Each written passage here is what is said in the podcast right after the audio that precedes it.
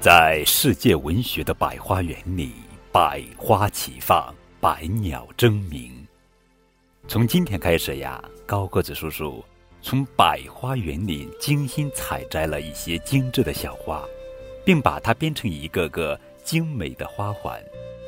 这个精美的花环，就是由一篇篇寓言故事编织成的三百六十五页宝宝成长寓言。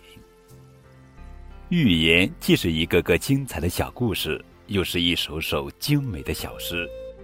它用拟人的手法，让各种各样的动物、植物有了和人一样的思想和智慧，并把它们的酸甜苦辣编写成一个个生动幽默的小故事。最美好的事物常常会留在记忆的最深处，那么，就让这些美丽的寓言故事。永远留在我们小朋友们的心底，成为伴随我们成长的良师益友。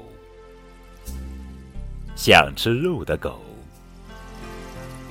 一群流浪狗很久没有吃到肉了，可为了面子，他们谁都不承认，聚在一起各自吹嘘。花狗说：“你们谁也想不到，我昨天竟然在草地里发现了一根香喷喷的肉骨头。”让我吃了个够，实在是太美味了。老黄狗说：“你快别吹牛了，你昨天一整天在垃圾场附近，还差点挨了一棍，我都看见了。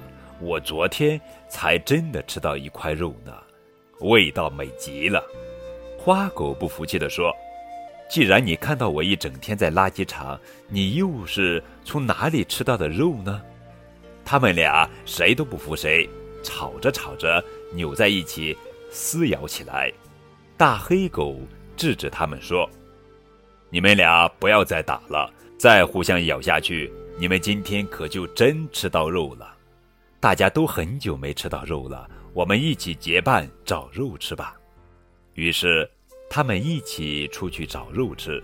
走着走着，鼻子尖的花狗说：“你们快闻闻。”从河边传来肉的气味，好香啊！大家停下来闻闻，果然是肉的香味。他们兴奋地朝河边跑去。原来有人在河中央泡了几张兽皮，可是水太深了，他们只能眼巴巴地望着兽皮叹气。老黄狗说：“我想到一个好办法，不如我们将河水喝掉一些，这样就能游到兽皮那里了。”他们都认为这是个好办法。开始把嘴伸到河里，不停地喝起来。结果，兽皮没吃到，他们的肚子却全胀破了。